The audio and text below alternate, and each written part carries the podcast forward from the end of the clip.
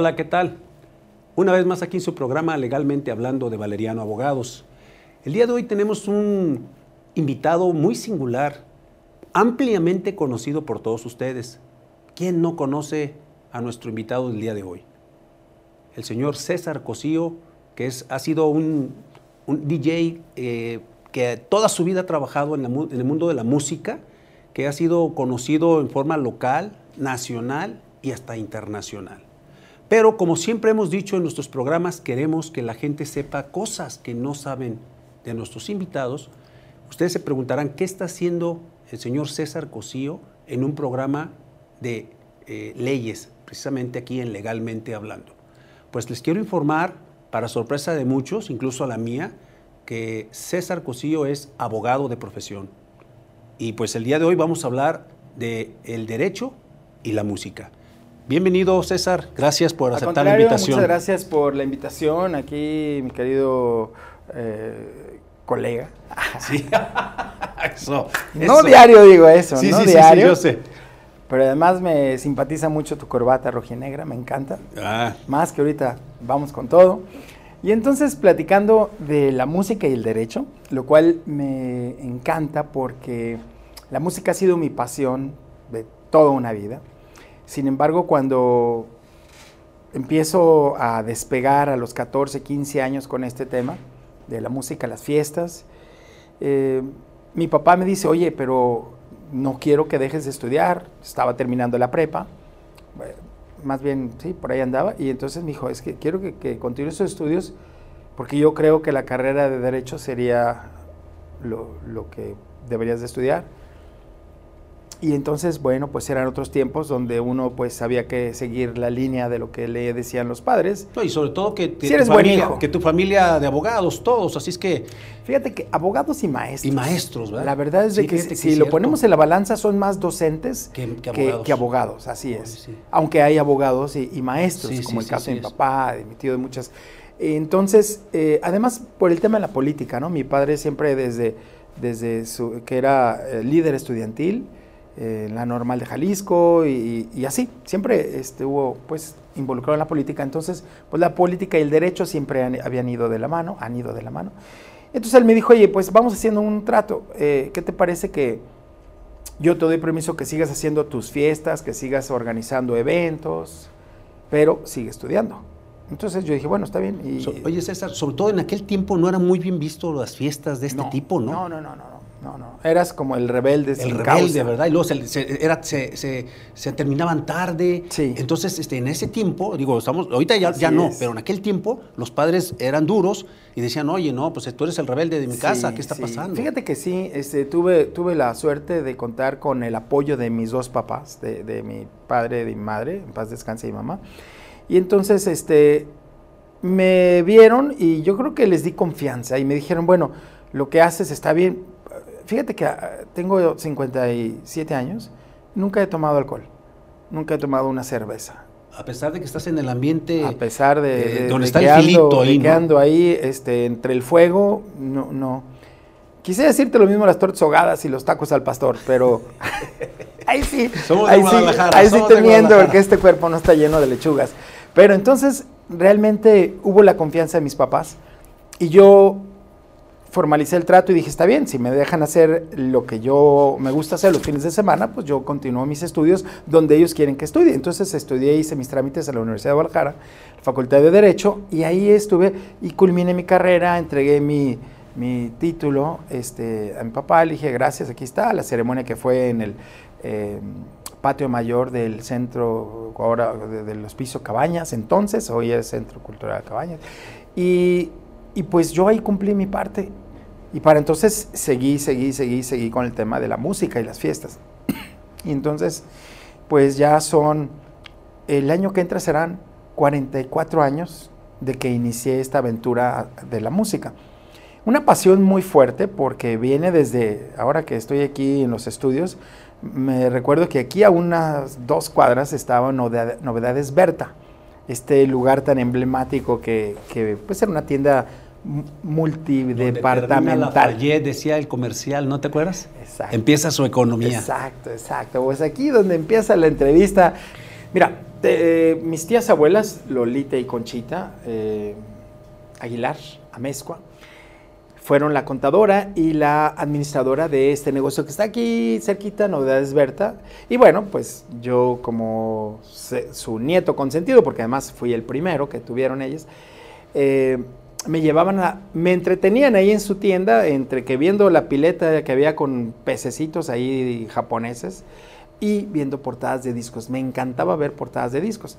Más adelante y llegaba a la casa de ellas y me ponían a escuchar los discos, que para entonces eran discos de 45 revoluciones de Cricri, y obviamente me entretenía con las historias, pero la música se me quedaba impregnada, ¿no? Que si el tango del Che Araña, que si la samba, el negrito sandía, etcétera. Pero bueno, vamos a, a entrar en materia, con elegancia, como dicen Perfecto. ahí, colega. La música y el derecho. Ya, ya hablamos de, lo mío, ahora vamos a hablar de, la música. Porque fíjate que eh, como abogados ha habido muy buenos músicos. Y la historia nos los ha puesto siempre enfrente, pero nunca nos eh, informan de, de su verdadera vocación o de lo que fue el inicio de su carrera, ¿no?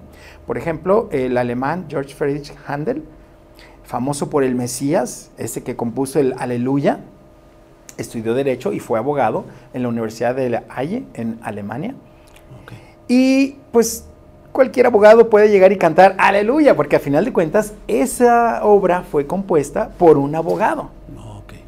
Dentro de la obra, eh, obra del Mesías, ahí está el Aleluya. Entonces es muy bien visto que un abogado grite Aleluya, ¿no? Realmente. Y más, cuando- se gana un juicio. Exactamente. aleluya. Cuando ya ves que sale de las rejas o ya ves que, aleluya, puede ser porque Handel, abogado de profesión. Ahí te va otros que no tanto porque me voy a ir por el arte también, este, pintores, dos pintores muy famosos, Henry Matisse, también abogado, este famoso pintor francés, eh, abstracto, muy interesante, y uno de los mejores y de los más cotizados, creo que es el pintor más cotizado, es eh, Kandinsky, este ruso, también abogado de profesión. Ok. Y entonces eh, ahí te das cuenta que, que no está peleado, ¿no? Porque a veces, eh, muchas veces pensamos que un abogado pues no tiene nada que hacer al lado de la música. Del arte. Eh, eh, empezando la música, pero también por el arte. Porque además muchos de esos artistas, mira, el artista es artista, el artista pinta, canta, baila, si sabes, hace escultura, hace- o sea, son expresivos. En cambio, a los abogados los catalogan como que no son... Sí, nada, nada, no se No, expresan nada, al no contrario, son- su, imagen es Exacto. eh, muy este, abstracta para que no se den cuenta de sus emociones. Por eso saco a colación esto, ¿no? Eh, hay artistas latinos que también son abogados. Por ejemplo, eh, uno de ellos muy conocido, más conocido por haber sido futbolista que abogado, es eh, Julio Iglesias. Julio Iglesias. Eh, sí sabes, Julio Iglesias estudió en Madrid la carrera de abogado y ejerció también eh, en algunos eh, momentos. Finalmente la, la música lo llevó, bueno, primero el deporte lo lesionó, Sí. En su recuperación encontró la música como un escape a su recuperación gracias a una enfermera que le da una guitarra, le presta una guitarra para que componga y así compone la canción esa de Hey. Pero más adelante él continúa, pues eh, su carrera de- del deporte la hizo a un lado, la de abogado la dejó en pausa y continúa con la carrera musical, que ya sabemos es por demás conocido, eh, sus éxitos. Finalmente en el año 2001 se gradúa de abogado. Pues ya fue un capricho, ya Sí, como decir, Un orgullo. no me voy a quedar trunco, como dice, ¿no? Aquí está. Y se gradúa eh, este gran cantante. Pero no nada más él. Si nos vamos un poquito más allá, al país de la bota, vámonos a Italia, Italia. donde este gran cantante eh, ciego, porque cuando digo invidente, luego dicen, no, se dice ciego. Las mismas personas que, que son ciegos me dicen, ya no digan invidente porque videntes son los que ven el futuro. Y, y- y llámanos como es, ciego. ¿no? Entonces, este cantante ciego, Andrea, Andrea Bocelli, Bocelli. también fue abogado, también estudió Derecho eh, en la Universidad de Milán y Se acaba de presentar aquí en Cancún, Así precisamente. es, así es, así es. Pero también trae, pues, él, él primero pues quería, de hecho fue, este, trabajó un año como em, secretario en un, en un ¿Juzgado? En un juzgado. Eh, hizo sus, todo, tus- pero para ganar dinero, lo que él tenía que hacer era ir a cantar a, un- a un- a una cantina, a un bar, un restaurante y así ganaba dinero. Finalmente pasó lo que la música lo, jaló, pero él es abogado de profesión. Ahí tienes dos casos que de alguna manera son interesantes como abogados con la vocación de, la música, ¿no? Muy bien. César, vamos a ir a nuestra primera pausa comercial. Eh, creo que la introducción ha sido excelente y pues bueno, no le cambie porque el programa se va a poner más bueno. Regresamos. Conoce los beneficios de diagnosticar tus equipos electromecánicos. Evita paros no programados y daños mayores a motores, generadores y subestaciones. Análisis de vibraciones, termografía, alineación láser, estudio de aislamiento, etc. El mejor servicio y calidad en embobinados en media y alta tensión. Contamos con torno y balanceadoras industriales con capacidad hasta 30 toneladas. Temisa Soluciones Electromecánicas www.temisa.mx.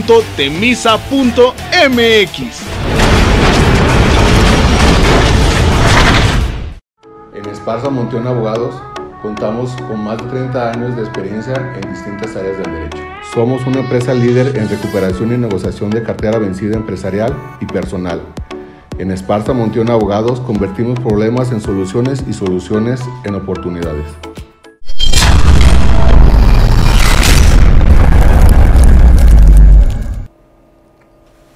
Regresamos, estamos aquí con el DJ abogado César Cosío, ampliamente conocido. Mucha gente estoy seguro que no sabía que tenía esta profesión.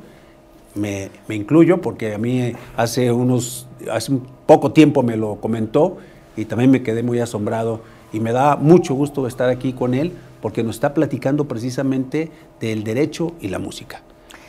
Fíjate que sí, mi estimado licenciado Valeriano, que te aprecio mucho. Gracias, eres, eres un amante del arte, un amante pues, de, todo lo que implica inclusive la comunicación y eso, eso lo aplaudo.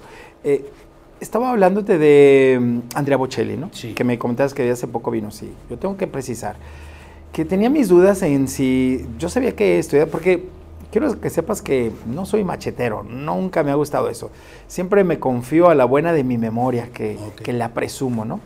Pero ahorita que te comenté acerca de, de Bocelli, me quedó la duda porque yo te dije que este, la Universidad de Milán, y no, es en la Universidad de Pisa. Ah, ok, donde está la torre. Eh, donde está la torre de Pisa, ahí es donde estudió Andrea Bocelli. Yo me quedé ahorita que te dije, sí, dudé, dije, no, y ahorita que hubo el corte. La memoria te dijo, espérate. Sí, sí. Te estás equivocando. También es, muy bueno cuando tienes la, confianza de poder rectificar. Claro, no, es de sabios. Porque otro diría, óyeme, este, no, es de sabios cambiar de opinión. No es que sea sabio, más bien es que se me fue poquito ahí las cabras al monte, pero, pero ahí te das cuenta que nada de esto está escrito. Todo es, no hay guion, no hay que es algo que hay que, hay que destacar, ¿no? Porque cuando muchas veces vemos un programa de tele y, estamos viendo a los conductores que traen aquí el machote, así, o el casi, prompter. casi.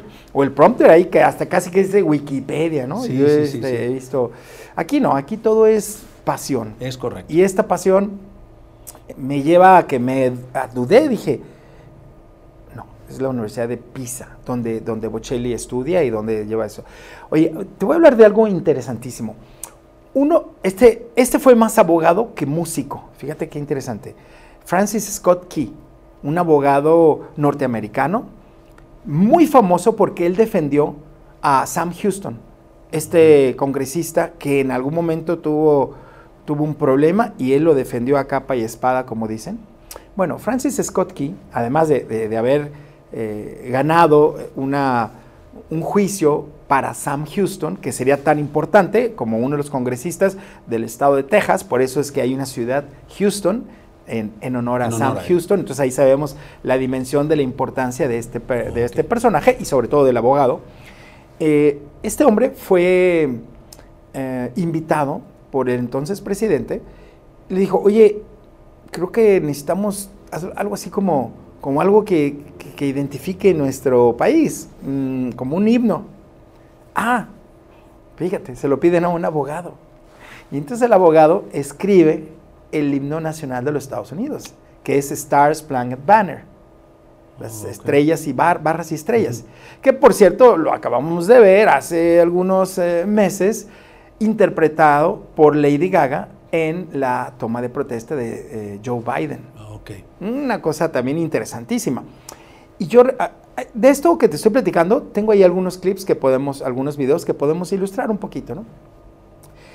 Una interpretación fuera de serie de esa canción, que es el himno, eh, fue la de Jimi Hendrix, este guitarrista zurdo de color, quien sería el guitarrista de acompañamiento de, de el arquitecto del rock and roll, ya que hablamos de profesiones. El arquitecto del rock and roll, pues Little Richard. Él, es, él tiene ese título, el arquitecto del rock and roll. Porque sin él no hubiera podido gestarse lo que hoy conocemos como el rock and roll. Junto con, pues si él es el arquitecto, pues el ingeniero sería Chuck Berry. si nos vamos así a, a- a profesiones. Pero su guitarrista de eh, eh, Little Richard era un negrito ahí, este, afroamericano, como les dicen correctamente, llamado Jimi Hendrix. Ahí tocaba ahí. En sus videos que tú ves a, a Richard, el que está ahí al lado, zurdo, este, es este gran guitarrista llamado Jimi Hendrix, que se consolidaría y quedaría plasmado en la historia por haber sido el primer rockero en interpretar el himno nacional de los Estados Unidos en el Festival de Woodstock, 1969. Y esto dio mucho de qué hablar. Nunca se había interpretado el himno nacional en un concierto de rock, y mucho menos en la era hippie. Sí, con en la los- era... los rebeldes. Exactamente. Ok. eh, el movimiento hippie empieza Ajá. en el 67. Pero para Woodstock 68, de 69 ya era boom, ya era un, ya, ya era, ¿no? Y entonces el, el haber hecho esto lo hace diferente.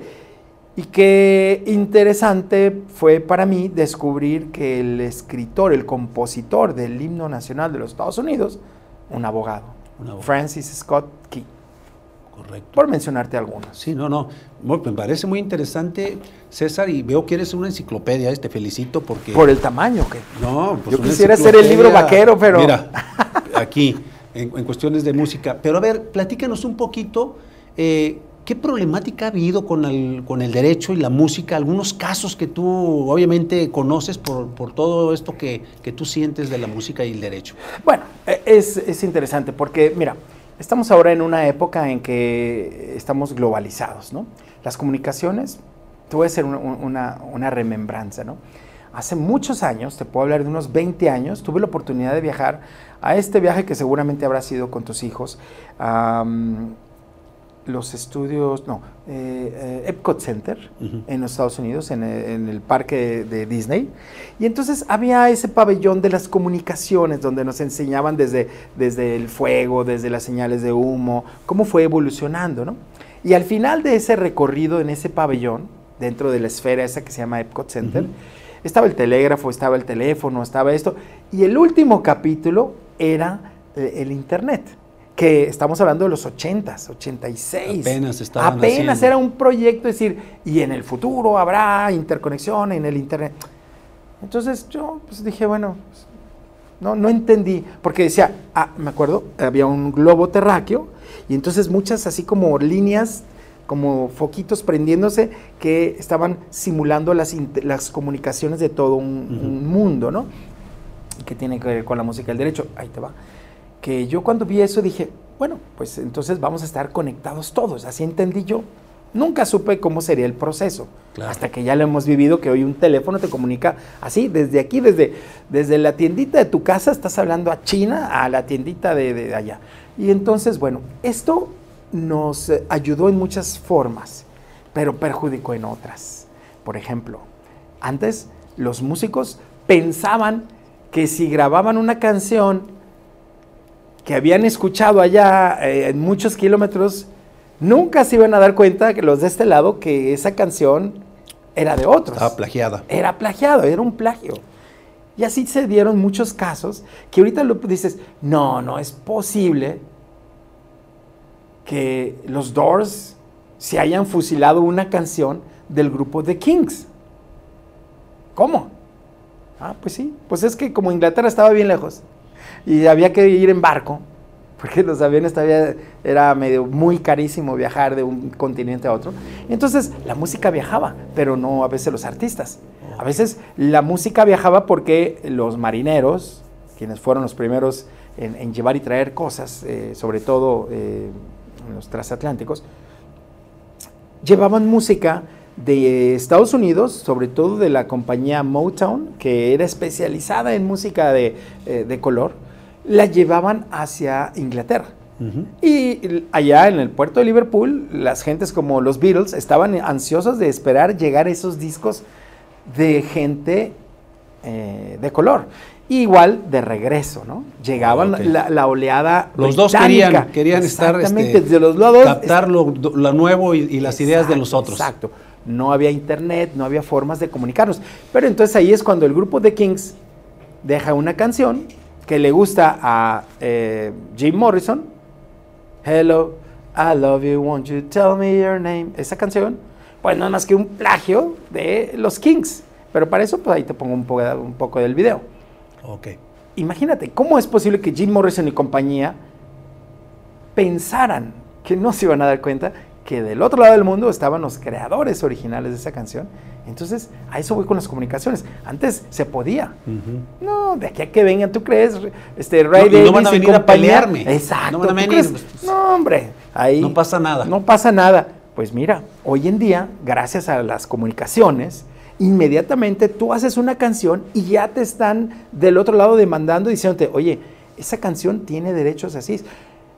Y estamos hablando de canciones completas, ¿eh? no como después, en la década de los noventas, que se hacen fracciones de canciones, como el caso de Vanilla Ice, Ice Ice Baby, con la canción de Under Pressure de Queen y, David Bowie. Tun, tun, tun, eso se llama sampleo, que es una muestra. Si lo ponemos al español, es un muestreo.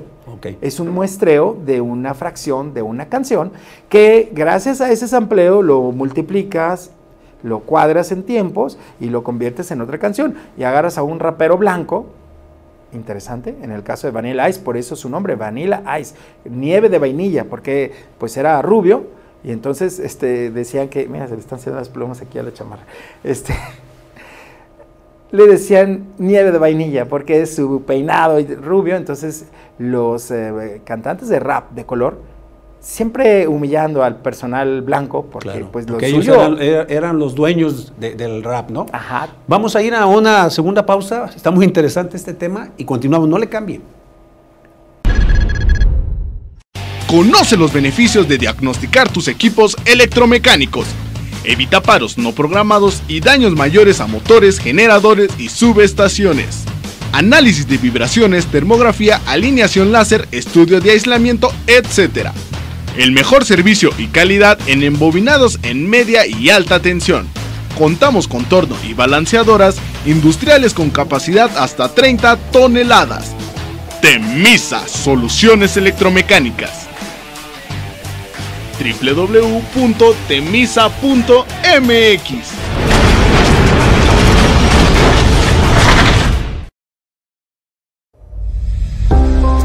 La pandemia nos detuvo, pero ya estamos de regreso, una vez más con los invitados de lujo para que usted sepa el acontecer jurídico y pueda resolver las dudas que usted tenga. No se pierda cada 15 días, el miércoles en punto de las 7 de la noche, su programa Legalmente Hablando. Muchísimas gracias, maestro honrado, como siempre, con la invitación. Todos los avances, el crecimiento que tiene tu programa, proyecto. Bueno, mi principal maestro, quiero.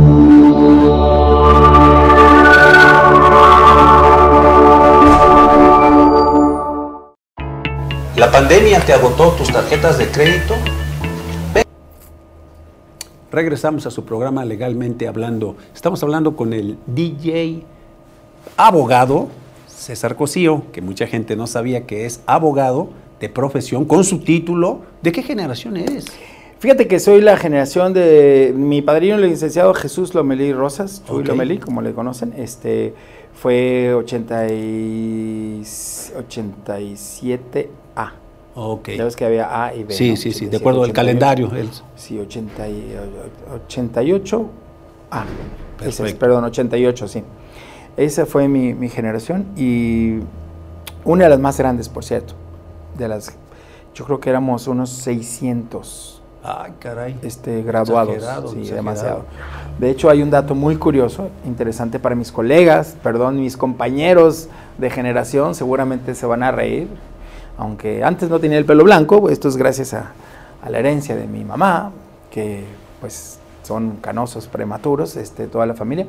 Pero sabes de que como yo estaba en el A, en el grupo A, y entonces ya, ya sabes la foto que te tomas afuera de la Universidad de Guadalajara Sí. con tu grupo. Sí. Y entonces yo me puse en la foto del grupo A. Pero como el fotógrafo era mi amigo, entonces estaba ahí.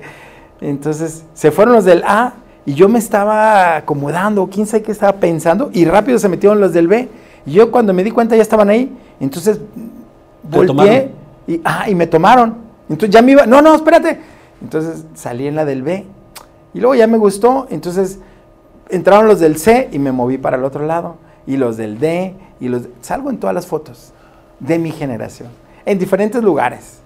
Este, alguien se dio cuenta y me dijo, oye, ¿estás en todas las fotos de, de- de los grupos? Pues sí, es que como era, me llevaba con todos. Porque además, te voy a decir, esto de, de la carrera de abogado, pues sí, es, hay que estudiar y todo, pero la otra mitad son las relaciones públicas, y lo sabes, ¿no? Yo la verdad es de que siendo honestos, logré más con eh, granjeándote a los abogados, a los maestros, oiga maestro, así, así, de alguna manera siempre hubo eh, esa comunicación y esa forma de ayudar y realmente es eh, la mitad de las relaciones públicas. Claro. Inclusive yo, hay quien me ha preguntado, oye, ¿tú has resuelto o has litigado así como tal? Digo, no he hecho escritos, no he hecho, eh, como- pero he resuelto. juicios, no pero he, ca- no he llegado a juicios, pero he arreglado intestados, he, así, he arreglado fraudes, he arreglado, este, he, he sacado gente de, de- de- de la curva, de donde, o sea, he apoyado en muchos, inclusive cada que me invitan al eh, reclusorio, a los diferentes reclusorios, soy un colaborador asiduo, eh, llevo música y llevo mi trabajo como DJ, porque hay festivales, hay eventos culturales que me gusta apoyar siempre, desde hace muchos años. Incluso les llevé a mi compadre Alex Lora del Tri, lo llevé al Cerezo, lo llevé al Ceferezo, lo llevé a la granja de Miramar, a la de los jóvenes, eh, llevé a... mm, He llevado muchos artistas que yo les pido de favor que nos acompañen y siempre ha habido esa respuesta positiva de tanto de las autoridades como de los artistas. Y a mí se me hace una buena obra para la gente que de alguna manera cayó en, en- En en una esa situación situación, delictiva. que, que no siempre son los culpables, Claro. como dicen, ni todos los que son, ni están, ni están todos los, o sea, Y son todos los que están. eso. Correcto. Usted sí sabe, licenciado. Por cierto, hay una canción que se llama Licenciado Valeriano, ¿eh? ¿Ah, sí también? Mr. Cumbia. Oh, Yo pensé canción. que le habían mandado a hacer. No, no, no, nada de eso. Dije, Fíjate ¿será que... sacó del bote a algunos músicos y le hicieron una canción no, en su por honor ahí hicieron un meme para de alguna forma tratar de denostarnos y resulta que resultó todo lo contrario. El efecto fue muy, muy favor- favorecedor para nosotros porque aparte que incrementamos 4.000 nuestros seguidores en nuestras redes sociales, pues la gente nos, nos conoció más de lo que ya nos conocía. Claro. Gracias a esto y pues porque mis, mis iniciales son LB. Entonces, o sea, la gente dice Leopoldo Valeriano, pues el licenciado Valeriano y bueno, la marca Luis Vuitton y pues ahí se hizo todo No, esto, bueno, pero, es- pero finalmente todo es mercadotecnia y tú también lo sabes. Exactamente. Pero bueno, hay canciones muy interesantes que nos llevan a recordar algunos éxitos que han sido, por ejemplo, el Ruiseñor de América, eh, ese, ese era su apodo, era eh, Julio Jaramillo, este ecuatoriano de ahí de Guayaquil, escribió una canción que es dolorosa y sin embargo tuvo mucho éxito, se llama El Divorcio. Es, una palabra difícil, ¿no? Porque siempre... Una apología, no del delito, pero No. apología de una, de una Sí. conducta que no está muy bien vista en la sociedad, No. o al menos en aquel tiempo. Además es dolorosa porque Claro. cuando te has divorciado sabes que, que no es algo que debes de celebrar ni de Exacto. festejar, porque siempre hay alguien un fracaso. que está en que casa, es un, Sí. es un fracaso, ¿no? Entonces, el reflejarlo en una canción es interesante, ¿no? Como otras canciones, pero te pones a ver y hay más canciones que hablan de la libertad, de tener cuatro mujeres y cómo felices los cuatro, que, que tienen mucho éxito, pero eso, eh, eh, ok, yo diría la segunda parte de Felices los cuatro de Maluma, el divorcio, Claro. de Julio Jaramillo, que es un- una balada romántica, Oye, y las apologías del delito, que No. se dan ahorita muchísimo con ¿Qué los te digo? narcocorridos. Empezando por las clásicas, ¿no? Contrabando y traición, de la famosa canción de Camelia la Tejana. Claro. Eh, que, que te narran una historia. Siempre ha habido historias de, de prófugos, desde Pecosville, por ejemplo, una canción de No. eh, muy, muy vieja, que eh, siempre hablan de, de, pues de esa de ser bravos, de hacer rompiendo la ley, por ejemplo, Breaking the Law, Judas Priest, te invita a romper. Es más, tú la pones y dices, vamos a pasarnos un alto. O vamos a Breaking the Law, Breaking the Law. ¿Sí te acuerdas? Sí, el, cómo no. el grupo de heavy metal de los 80s, por cierto, uno de mis favoritos, de los verdaderos padres del heavy metal. Este, si nos vamos de la costa este de los Estados Unidos, tenemos ahí a eh, este barrio tan, tan famosísimo que es Compton, en eh, Los Ángeles, desde donde sale un grupo que es muy interesante, porque este grupo, además de convertirse en un grupo musical de líderes natos, se convierte en un movimiento que va más allá de la música. El grupo se hizo llamar NWA. Y esas eran sus iniciales, NWA. Y tú dices, bueno, ¿y eso qué? NWA. Entonces su, su nombre, ellos era Niggers with Attitude, negros con actitud. Porque ellos decían que la policía siempre los paraba y los detenía y los llevaba tener- presos, por nomás porque eran negros. Ok. Así, digo, palabra difícil, porque yo soy Sí, muy sí, sí, sí. respetuoso, pero así. Por ser negros, por ellos dicen niggers. Por ser negros, va, detenidos. Y ellos hicieron una Siempre eran canción. sospechosos nomás por ese Nada más por ser el color. Por ser el color, eres sospechoso. Y mira, pasa el tiempo y ve lo que sucedió hace un par de, hace un año, yo creo, ¿no? Con el pobre afroamericano que lo tenían detenido y aún así lo llevaron a, a- a la muerte. Bueno, ellos compusieron una canción que se convirtió en un himno que se llama, eh, se llama Fuck the Police. Lo bueno es que estamos en español. Pero Fuck the Police es un himno norteamericano. Y de ese grupo NWA salen, híjole, músicos de, de- de- o sea, primeros, ¿no? O sea, gente que hoy en día está en los primeros lugares, ya no como una agrupación, sino independientemente. de Dr. Como Dre una corriente. ellos, una corriente, Dr. Dre, este, Eazy-E, que ese era el villano, porque además esa, esa historia es real. Él era un narcotraficante pero y tenía dinero y entonces sus amigos que no eran narcotraficantes le dijeron oye no quieres ven a, venir a cantar este pero no yo no sé cantar tú vente y entonces Aquí te acomodamos, nomás ponnos, ayúdanos con algo de dinero, aquí, así, apóyanos con algo. y, y fue el que pagó el disco y fue el que todo y su nombre Easy E no era el facilito eh. y entonces este se convirtió en una estrella y bueno, realmente el otro se hizo figura de películas, eh, actor de muchas, de muchas este, películas. Pero bueno, personajes ahí. Fíjate que hablando de canciones que, nos hablan de, esto de- de- del derecho, por ejemplo, el rock de la cárcel. Siempre hemos visto que, ah, sí, pues le va a tocar bailar el rock de la cárcel a este amigo porque de esta no se va a salvar. ha habido gente que, que le ha compuesto a la gente que cae en esa situación. Por ejemplo, eh, Folsom eh, City eh, Blues, que el- el blues de la prisión Folsom, que fue uno de los grandes éxitos. Acá en México tenemos también, por ejemplo, al maestro Alex Lora, que compuso, no compuso, ha grabado discos dentro eh, de la cárcel de Santa Marta, Acatitla, donde eh, pues ha sido uno de los que siempre han estado presentes. Pero bueno, canciones y canciones. Hablábamos de, de demandas millonarias. Te voy a hablar una rápida. A ver. El can- eh, bueno, esto, esto va muy atrás. Em, se compone una ópera eh, dedicada a las ruidas de, de Atena, Ludwig van Beethoven, donde compone un fragmento que se llama la Marcha Turca. La Marcha Turca se traslada a través de la tecnología. Jean-Jacques Perrey, este músico francés, está programando con un sintetizador que se llama Moog nuevo, y entonces este sintetizador él empieza a jugar y entonces agarra fragmentos de la marcha turca de Beethoven y la convierte en una canción que él le llama El elefante nunca olvida.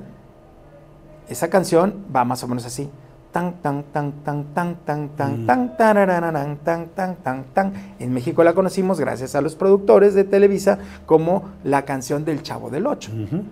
Realmente es una canción que no es de Jean-Jacques Perret, el francés, porque es desde Beethoven, ¿no? Va emigrando así. Bueno, pasan los tiempos y resulta que hablábamos de que esa distancia nos, nos pensaba blindados, ¿no? De que no pasaba nada.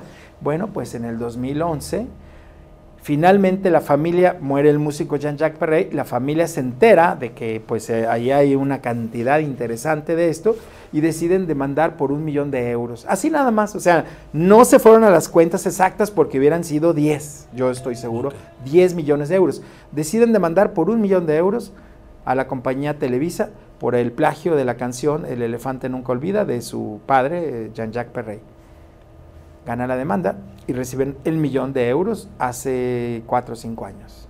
Mira qué interesante. Y esto no, no, no salió mucho en los medios, porque obviamente. No, le conviene a no le conviene. No le conviene. Porque otras gentes que también les han plagiado, ah, caray, entonces yo también voy a demandar. Despiertan el interés. Es correcto. Eh, son casos ahí muy, muy, muy sonados, como los Beach Boys, que también fueron plagiados. Este, eh, híjole, hay, hay una cantidad de casos, pero aquí lo que nos falta es tiempo señor juez.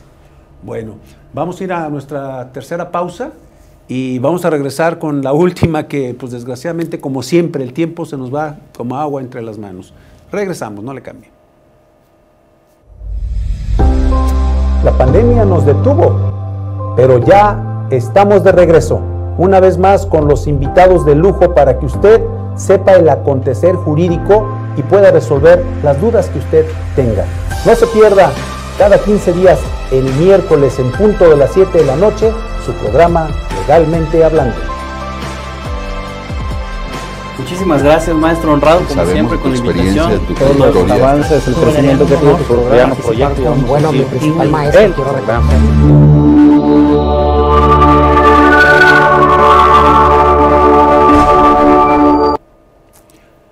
Pues continuamos ya nuestro último bloque comercial. Eh, pues vamos a a tratar de resumir o que de, acotar todo lo que se pueda para que se pueda aprovechar este bloque. Y sí quiero hacer un reconocimiento a, mi amigo César Cosillo, que pues estoy viendo que es una enciclopedia, no trae ningún guion, él solo este, eh, eh, opina, trae los datos, las fechas exactas, las personas, los nombres en español, en inglés, en francés. Y, ahorita me hizo recordar a, a un gran conocedor de la música, Jaime Almeida, en paz descanse, y pues bueno, este, yo creo que tú eres el sucesor, César, ¿o qué pasa bueno, para mí es un honor que, lo menciones y sobre todo pues que yo conocí y conviví con don Jaime Almeida mucho tiempo y de hecho eh, gracias a gente como Alex Lora que nos juntó, no una vez, varias veces. Eh, Enrique Sánchez, el licenciado Enrique Sánchez, eh, tu colega también, este, como que veía la necesidad de que dos platicaran. Y entonces me hablaba, yo iba a México por alguna razón, me decía, ah, déjame hablar a Jaime porque necesitan platicar. Y sí, eran horas y horas platicando con don Jaime Almeida de música. Y sobre todo que sabes que era, hubiera sido muy interesante poder tener un programa los dos juntos, porque ángulos, edades diferentes, pero la misma pasión, la misma música. Y bueno, yo respeto y agradezco mucho. También este Carlos Marín, el periodista, también me hizo la misma observación y yo lo agradezco, pero bueno, pues es una pasión que traemos ahí y pues hay que salir adelante con esto. Muy bien, continuamos con los problemas que ha habido con el derecho y la música. ¿Qué otro problema eh, te has dado cuenta o nos puedes platicar? Mira, hay, hay, unos problemas que han sido, este, hay unas demandas que han sido de años, ¿no? Por ejemplo, Chuck Berry contra los Beach Boys. Ese es de los años 50 y ahí no había de que es que están allá del otro lado, no. Estaban en el mismo país, en el mismo tiempo, se vieron las caras y entonces Sweet Little Sixteen, que es una canción de, el maestro Chuck Berry, ese que baila el paso del pato, muy simpático. Que por cierto, esa es una historia, ahorita voy a comprar. Él Em, compone esta canción y los Beach Boys Surfing USA. Y es la misma. O sea, es la misma melodía. Entonces él dice, oye, eso se parece a mi canción. Pero otra vez, volvemos al tema, como era de color y los Beach Boys eran blanquitos, entonces... Pero tú eres blanco y yo soy de color, así es que somos diferentes. Exacto, exacto, esa diferencia sí. Y bueno, oye, hablando de demandas millonarias, Chuck Berry fue eh, ese pez que se le escapa a todos porque él tenía una forma de trabajar muy, muy sui generis. Esto es interesante, lo voy a platicar. Tiene que ver con el derecho porque había contratos. Él hacía su contrato. Entonces, cuando tú querías contratar a Chuck Berry para, vamos a pensar que tú eres el dueño de Valeriano eh, Restaurant Bar Show, Night Center, una cosa así. Entonces tú dices, oye, pues yo quiero traer a Chuck Berry para que me cante aquí las canciones de rock and roll. Que, ah, ok. Entonces ya hablabas, ah, sí, le voy a mandar mi contrato. Entonces en el contrato que llegaba, pues decía Chuck Berry se presentará el día tal, a tales horas, como son los contratos, ¿no? ¿Qué debe decir? Domicilio, lugar, hora, costo de lo que vas a pagar y este tiempo de duración, el tiempo de la duración y la firma de él y la firma tuya. Entonces él mandaba sus corre- sus contratos, él él traía su portafolio, él traía sus contratos. No tenía no confiaba en los managers. Mucha gente de color, llámese James Brown, no confiaban en nadie. Ellos eran los que hacían todo, eran todólogos absolutos. Sí, porque luego se dan cuenta que eran fraudeados Así o como engañados, muchos, ¿no? Como muchos casos exacto, habido, muchos ¿no? casos que, que José que hacer José, para empezar. una- había que hacer una serie de programas Sí, para hablar de todo es eso. Pero, correcto. pero el caso de Chuck Berry es interesantísimo porque nos lleva a otra perspectiva. Entonces, él hacía sus contratos, mandaba sus contratos. En Estados Unidos confían en el correo Sí. americano. No como en México que, ay, sabes que mandas No una me carta y, y no sabes nada, ¿no? Este, y mis respetos para los carteros, 12 de noviembre, un fuerte abrazo, pero, pero es diferente, ¿no? Es el sistema, vamos a llamarle así. Entonces, él todo lo mandaba por correo, todos sus contratos por correo. Y, y si en el, cuando venía el contrato firmado, no venía el cheque, él daba, ahí venía la cláusula, que si no venía el cheque, y si el cheque no tenía fondos, diera por cancelada el acuerdo. Ok. No la presentación, pero el acuerdo para presentarse. Y entonces era muy simpático porque vamos a pensar que tú le mandaste su contrato, firmaste su contrato, decía Chuck Berry viene a cantar, así, así, así, así, así. Va, llega Chuck Berry, el día tú pones tus anuncios, aquí Chuck Berry hoy, esta noche, y tú esperas que llegue Chuck Berry, y entonces es la mañana y llega Chuck Berry en su coche. Entonces dice, aquí es, y sí, aquí es. Ok, se baja. Él sin haber conocido, sin haber nada, porque él era todólogo, él, él era todo, su manager, su todo. Entonces él se bajaba, agarraba su estuche de guitarra, su amplificador, un pequeñito así. Y entonces, ¿dónde voy a tocar? No, pues ahí. Y tú como dueño de- de- de- del lugar y de la presentación, ya los boletos vendidos, todos, ¿hay algo raro en esto? Pues algo raro. Él ya, eh, ¿dónde voy a tocar? Y empezaba a instalar su equipo y, y, este, y a trabajar. O sea, pues Exacto. algo es raro, porque normalmente ¿Qué- el artista nomás llega ya nomás No, a- sí. Pero aquí lo más raro es, eh, oiga, señor Berry, ¿y, y no viene un baterista con usted? ¿No trae el, el bajista? ¿No trae el...? No, usted está contratando a Chuck Berry. Yo soy Chuck Berry. Yo vengo a tocar. Aquí dice que voy a tocar, ¿verdad? Sí, yo vengo a tocar. Oiga, pero, ¿y lo de batería? Y le- No, eso es aparte. Usted, usted tiene que tener unos músicos ahí. Oh. Oiga, pero usted está contratando a Chuck Berry. Yo soy Chuck Berry. Gánale. Entonces, ¿qué pasaba? Que tenías que contratar a la banda local, la que fuera, para que acompañara a Chuck Berry. Si querías que estuviera bien Si el querías que espectáculo. estuviera el espectáculo así, que normalmente así querías. Y luego otra muy buena está, eso está en sus biografías, en sus historias, es de que Chuck Berry, llegaban los músicos y, oiga, pues este, eh, ¿y cómo sabemos? A ver, si tú no conoces la música de Chuck Berry, no sé qué estás haciendo aquí. Pero, Es un divo entonces. Exacto. Eh, por eso te digo, y- Sí, sí, y sí, no sí. había forma de atraparlo y decirle, oígame, lo voy a demandar porque... No. No, estaba bien No, formulados sus contratos. Usted está contratando a Chuck Berry. Yo soy Chuck Berry. Aquí está mi licencia de conducir. Y aquí estoy. Y aquí estoy. Deme el dinero, porque si no me voy. Así era. Hay un, hay un término jurídico raro que se maneja en el medio del espectáculo, sobre todo en los, en los músicos filarmónicos, ya saben, los de, los de orquesta, así, que se llama pago en mano. A la hora que yo llego, usted me paga en mano, o sea, usted me da el efectivo en la mano. No decía pago en efectivo, pago en mano, pago en mano, pago en mano. Y son cosas eh, que se manejan mucho en el tema del espectáculo en ciertos niveles. Ya ahorita ya no, ¿eh? No, ahorita no. digo, porque eso nos tocó a nosotros el pago en mano con artistas como Emanuel Timbiriche, Ah.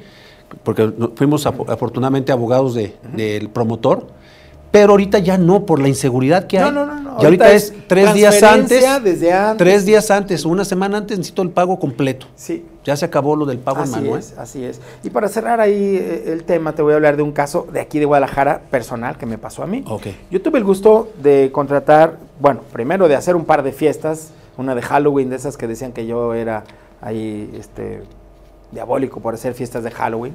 Que yo después me defendía, oye, pero también hago pastorelas.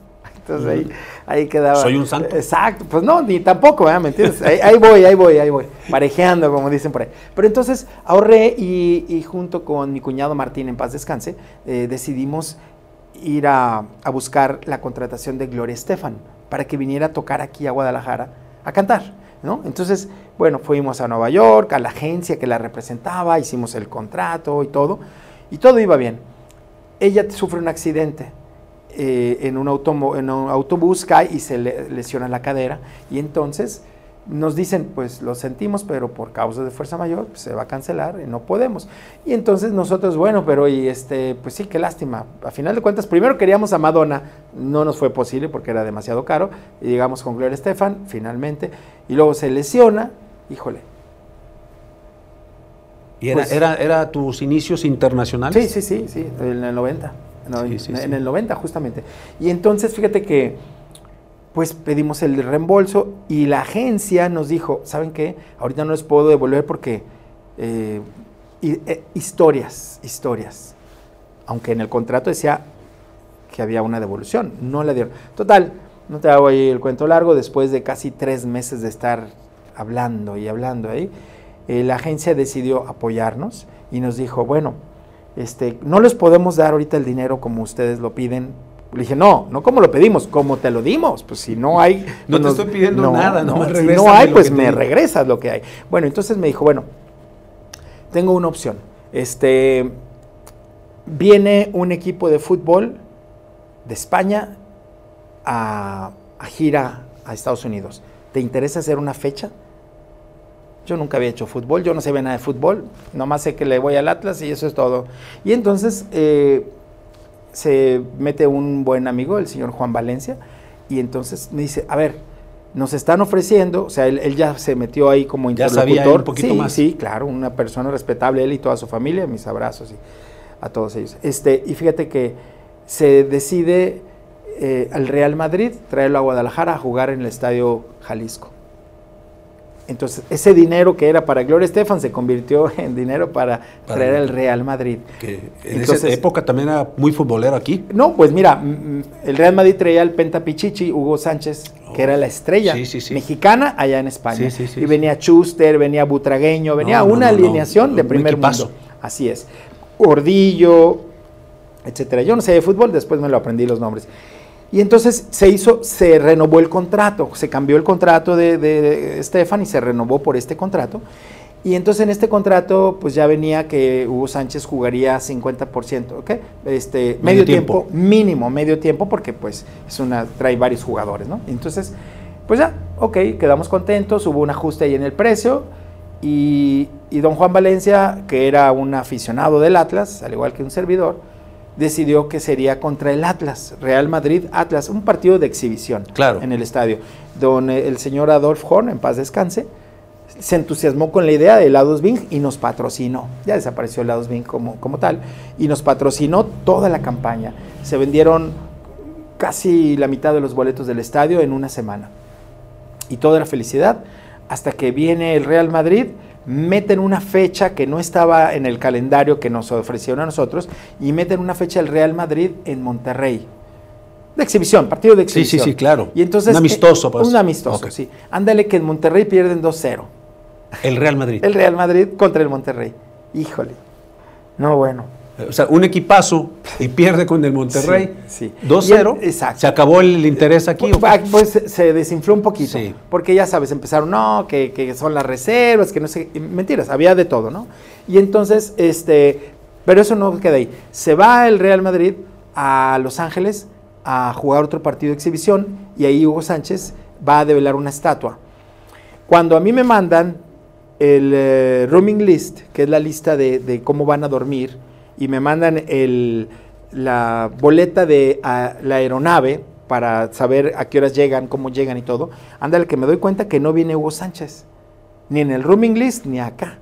Entonces reviso mi contrato y dice, no, aquí dice que Hugo Sánchez tiene que estar medio partido. Entonces hablo a Estados Unidos con el agente, le digo a Miami con el agente, oye, pues fíjate que pasó esto y esto y esto, y estoy viendo, tengo el rooming list aquí, tengo la, lista de los, y no viene Hugo Sánchez.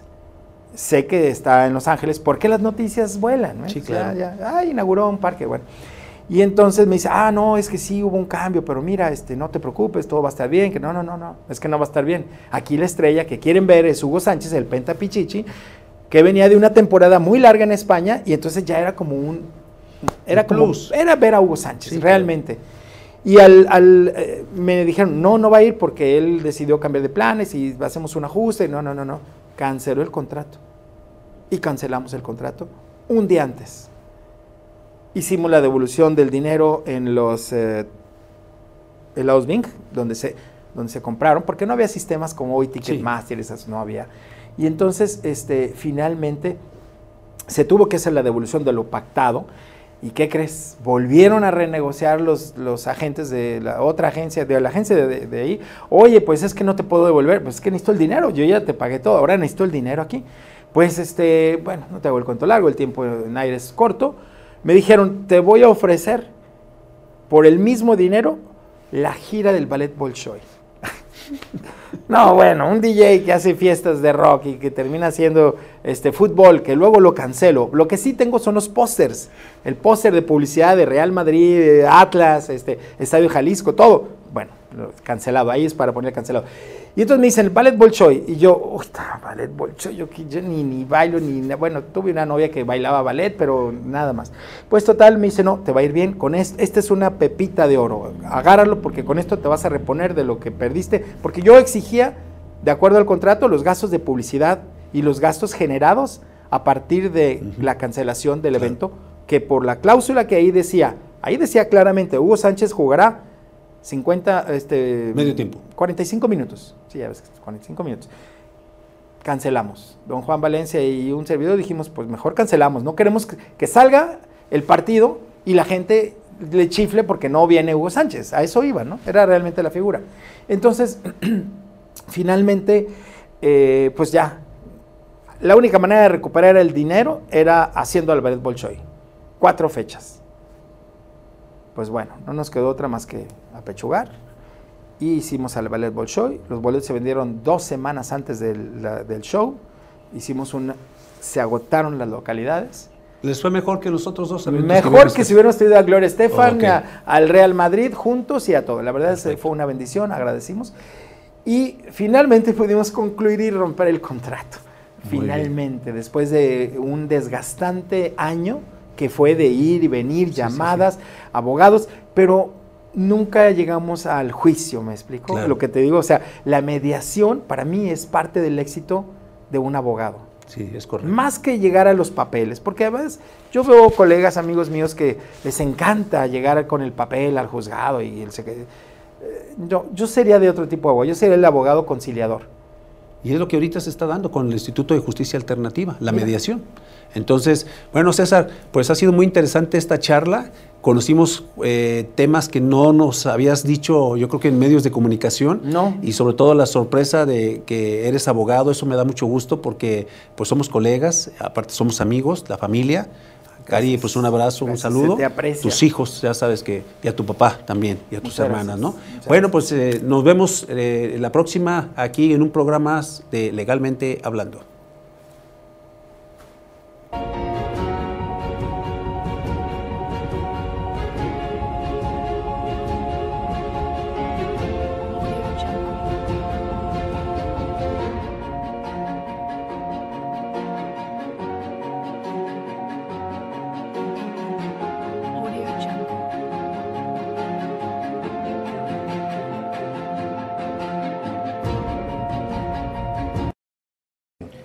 Muchísimas gracias, maestro honrado, como siempre, con la invitación. Tu Todos los avances, el crecimiento que ha tenido tu programa. Proyecto, con, bueno, mi principal maestro, quiero reconocerlo.